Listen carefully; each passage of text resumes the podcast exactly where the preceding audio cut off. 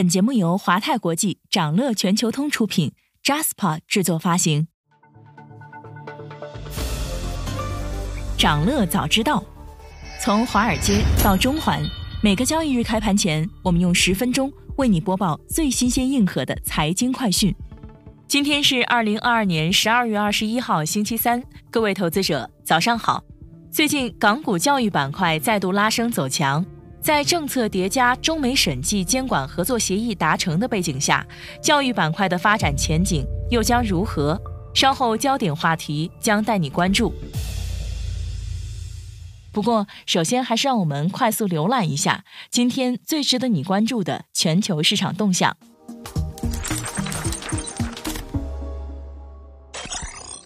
港股三大指数再度下挫，地产和汽车股领跌。周二，港股市场再度下挫，恒生指数下跌百分之一点三三，南下资金净流出一点三九亿港元，大市成交额不足千亿港元。盘面上呢，大型科技股纷纷下跌，贷款市场报价利率 LPR 下调再次落空，内房股和物管股大跌，餐饮股、手游股、苹果概念股、汽车股、医药股纷纷走低。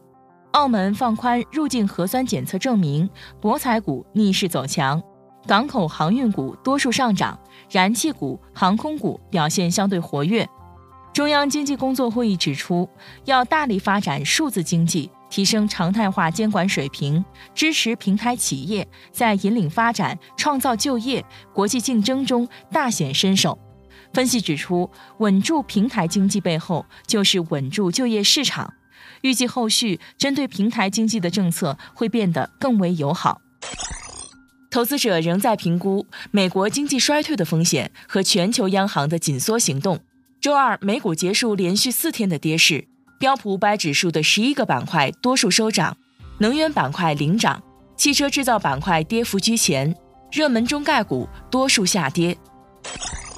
大摩首席策略师认为，美股跌幅将比多数人预期的大得多。摩根士丹利首席策略分析师认为，盈利衰退本身可能与2008年到2009年发生的情况相似，美股的下跌将比大多数投资者预期的要糟糕得多。他更警告，和2008年相比，美联储的手脚可能更加束缚，只能坐视不管。德国央行行长表示。欧洲需在更长时间内忍受通胀。纳格尔认为，通胀不会迅速回落到欧洲央行设定的目标水平即百分之二。由于欧盟最新达成的天然气价格制动政策，十二月的通货膨胀率会有所降低，但到了二零二三年，通胀率将再次达到百分之七，直到二零二四年，通胀率才会大幅下降。因此，加息可能还将持续十八个月至两年。Meta 可能面临一百一十八亿美元的罚款。欧盟反垄断监管机构向 Facebook 母公司 Meta 发出投诉，担心后者的分类广告服务对竞争对手不公平。该公司可能被处以全球年营业额百分之十的罚款。欧盟委员会初步认定 Meta 滥用了其支配地位。用户数据遭窃取，蔚来汽车被勒索二百二十五万美元。因为二零二一年八月前的部分用户数据遭窃取，未来收到外部邮件，声称拥有未来内部数据，被勒索二百二十五万美元等额比特币。公司承诺会为此事件对用户造成的损失承担责任。《阿凡达二》全球范围不及预期，截至十二月二十号下午四点，上映五天的《阿凡达：水之道》票房仅为四点五二亿元，远低于市场预估。虽然国内受疫情影响，但《阿凡达》在全球市场的表现也不及预期。北美周末票房只有一点三四亿美元。按照一部电影想要回本，需要取得三倍成本收益的电影行业惯例，票房至少要达到二十亿美金，《阿凡达》才能做到盈亏平衡，否则迪士尼很难收回投资。想了解更多新鲜资讯，与牛人探讨投资干货，欢迎进入掌乐全球通 App。掌乐全球通是华泰国际旗下自主研发的一站式财富管理平台，为全球华人投资者提供港美 A 股及新加坡市场的股票交易、公募基金、ETF、保险、智能投顾等多元化金融产品及服务。点击节目 show notes 中的链接，现在就一键直达掌乐全球通。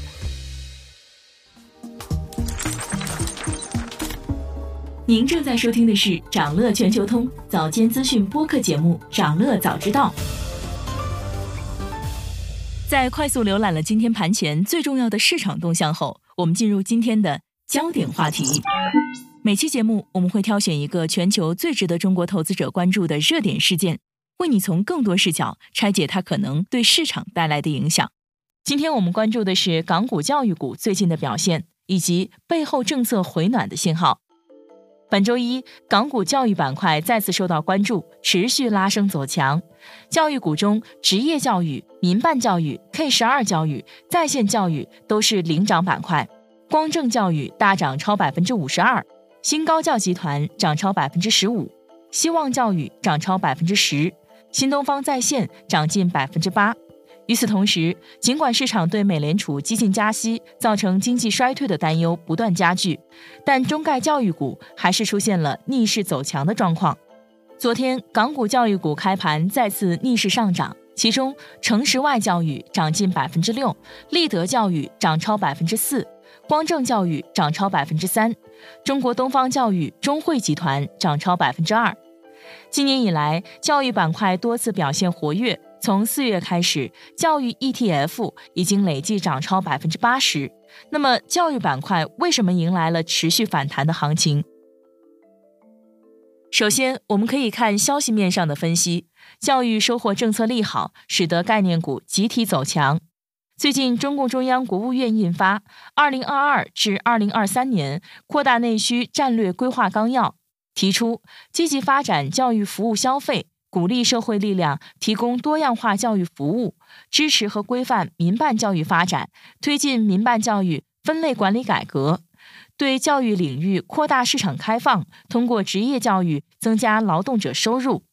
分析认为啊，纲要进一步明确了对民办教育的支持态度，有利于缓解市场对教育的去资本化。民办高教板块盈利性登记难落地等问题的担忧。除此之外，纲要中还提到支持社交电商、网络直播等多样化经营模式，鼓励发展基于知识传播、经验分享的创新平台。在众多机构开始试水直播电商的当下，这也可能成为教育行业发展的助力器。比如之前 K 十二教培龙头新东方率先探索直播电商，在子公司新东方在线之下孵化抖音直播间东方甄选，目前已经初见成效。截至十一月，东方甄选的直播间数量已经扩大到六个，粉丝总量达到三千六百四十一万人，日均 GMV 也在九月起稳定于三千万以上。受到带动，多个 K 十二教培机构也纷纷下场直播电商，开设带货业务。比如好未来上线学家优品直播间，高途集团也在抖音上线了高途好物。另一方面，由于中概股审计出现重大进展。中概教育公司退市风险暂解，行情趋好。当地时间十二月十五号，美国公众公司会计监督委员会在官网发布公告，宣布历史上首次完成对中概股底稿的全面检查和调查，决定撤销二零二一年对相关事务所作出的认定。有分析表示，前期压制中概股的退市风险已经暂时解除，而头部中概教育公司的转型路径也比较清晰。素养教育、智能硬件、内容解决方案等新业务正快速增长，且具有较大发展潜力，预计板块有望迎来价值重估。在政策叠加、中美审计监管合作协议达成的背景下，教育板块的发展前景又会如何呢？首先，成人教培及出国市场将持续高增。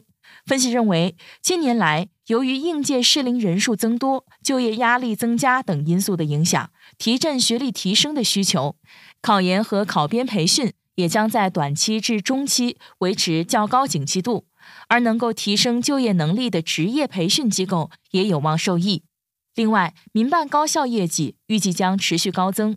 分析指出，在职业教育政策利好的背景下，特别是2023年民办高校分类管理将逐步落地，将消除部分市场担忧。长期来看，高教板块估值具有修复空间。而随着数字经济主线逐步推进，教育信息化有望成为市场热点之一。近日，教育部部长在会议上表示，要充分发挥国家智慧教育公共服务平台的作用，推动数字教育资源共建共享、互联互通，教育资源公共服务均等普惠、便捷高效，让优质资源在城乡间共享流通。分析认为，教育信息化领域。将继续做大做深，教育信息化厂商的产品及技术能力上升将成为核心竞争壁垒。利用数字化技术去实现优质教学资源共享。与此同时，素质教育市场将继续增长。分析认为，由于双减政策的执行，预计有更多的学生转向素质类培训，推动其这类教育产品的渗透率进一步提升。到二零二四年，预计素质教育的市场规模将会提升到六千二百六十八亿元，三年复合增速达到百分之十八。今天还有这些即将发生的日程值得你关注：美国将公布资商会十二月消费者信心指数，十一月成屋销售；德国将公布一月 GFK 消费者信心指数。财报方面，美光科技、优信将公布业绩。以上就是今天掌乐全球通、掌乐早知道的全部内容，期待为你带来醒目的一天。祝您在投资中有所斩获，我们明早再见。想了解更多新鲜资讯，与牛人探讨投资干货，现在就点击节目 show notes 中的链接，进入掌乐全球通 app。